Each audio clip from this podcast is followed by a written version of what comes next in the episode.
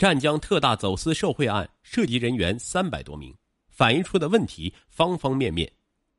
查办此案时，不是事无巨细不分缓急，胡子眉毛一把抓，而是集中拳头，突出重点，集中查私。专案组对于走私放肆问题抓住不放，穷追猛打；而对于查私暴露出的其他经济问题、以权谋私等问题，注意收集情况，一律暂缓出击。正因为整个案件的查办工作进行的有章有弛、有步骤、有策略，尽管涉及的部门人员众多，却没有出现任何问题，实属难得。查办湛江特大走私受贿案，党中央、国务院领导对此高度重视。中央领导同志专门批示，湛江走私案是建国以来最大、最严重的走私案件，彻底侦破和依法重判犯罪分子。对于党风国运和重整经济秩序、恢复人民信任均有重大意义，务请再接再厉，穷追猛打，夺取最后胜利。广东省委、省政府对查办此案非常重视，把它作为广东党风廉政建设的一件大事来抓，在人力物力上对办案工作给予全力支持，从省纪检、监察、公安、检察等部门抽调了一批业务骨干，充实办案队伍。广东省委主要负责同志经常过问案件进展情况，亲自主持召开现场办公会，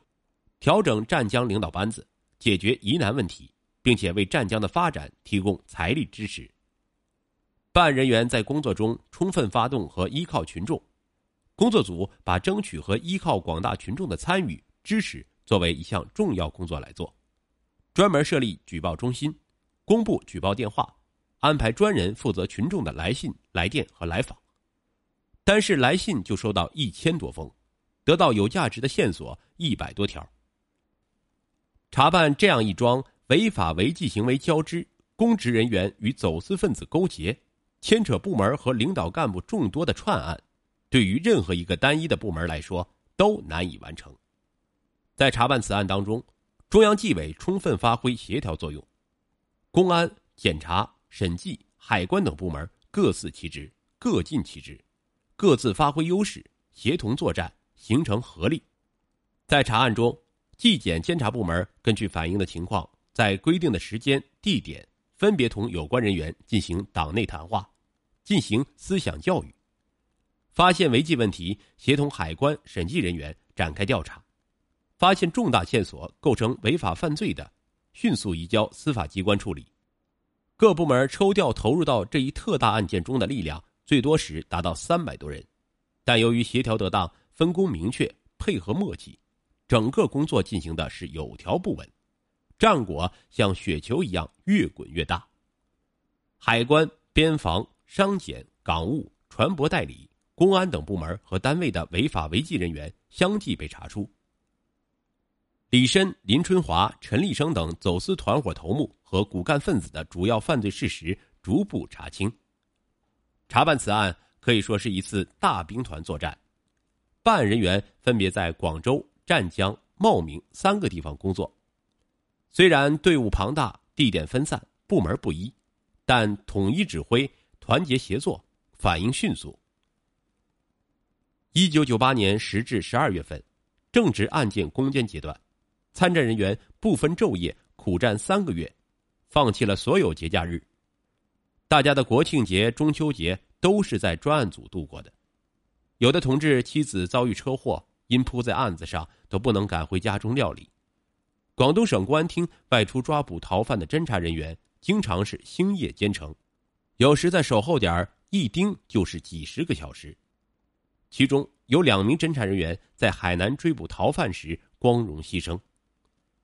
一九九九年四月，案件由检察机关起诉到法院后，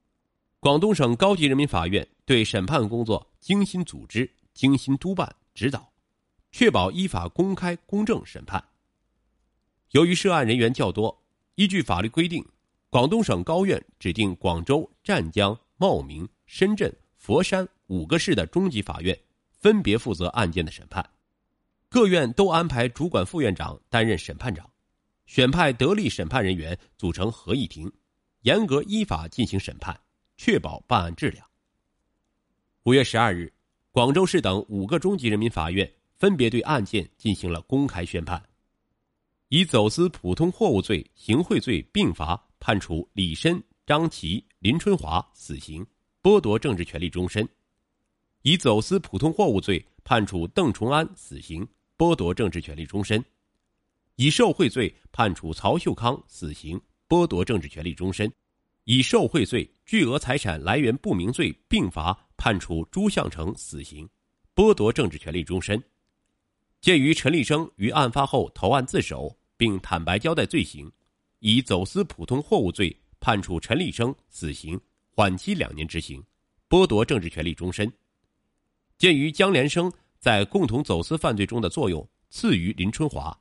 以走私普通货物罪判处江连生死刑，缓期两年执行，剥夺政治权利终身。鉴于李勇在共同走私犯罪中的作用次于李申、张琪，以走私普通货物罪、行贿罪并罚判处李勇死刑，缓期两年执行，剥夺政治权利终身。鉴于杨洪忠有认罪态度较好、退清赃款等情节，以受贿罪、巨额财产来源不明罪并罚判处杨洪忠死刑，缓期两年执行，剥夺政治权利终身。鉴于杨艳青。在走私犯罪中的作用，且有自首情节，以走私普通货物罪、行贿罪、受贿罪并罚，判处杨艳青死刑，缓期两年执行，剥夺政治权利终身。鉴于陈同庆认罪态度较好，并主动退清赃款，以受贿罪判处陈同庆死刑，缓期两年执行，剥夺政治权利终身。鉴于邓野有自首立功情节，以受贿罪、贪污罪。徇私枉法罪、滥用职权罪、巨额财产来源不明罪并罚，判处邓野死刑，缓期两年执行，剥夺政治权利终身。鉴于陈恩拒不认罪，以受贿罪、贪污罪、徇私枉法罪、滥用职权罪、巨额财产来源不明罪并罚，判处陈恩死刑，缓期两年执行，剥夺政治权利终身。以上各犯并处没收个人全部财产。追缴赃款上交国库，其他十七名案犯分别被判处无期徒刑或有期徒刑。一审宣判后，李申、曹秀康等十二人不服，向广东省高级法院提出上诉。广东省高院经审理认为，一审法院对李申等六人认定事实和适用法律正确，量刑适当，审判程序合法，依法裁定驳回上诉，维持原判。并将李申、曹秀康等六人的死刑判决报请最高人民法院复核。最高人民法院复核认为，李申、张琪、邓崇安、林春华四人在走私犯罪中偷逃应缴税额特别巨大，犯罪情节特别严重，依法应从严惩处。曹秀康、朱向成贪赃枉法，收受走私分子贿赂数额特别巨大，造成国家关税重大损失。也应依法从严惩处。二审驳回各被告人的上诉理由，于法有据。六月一日，最高人民法院分别作出裁定，核准李申、曹秀康等六人死刑。广东省高级人民法院也驳回了其他上诉人的上诉。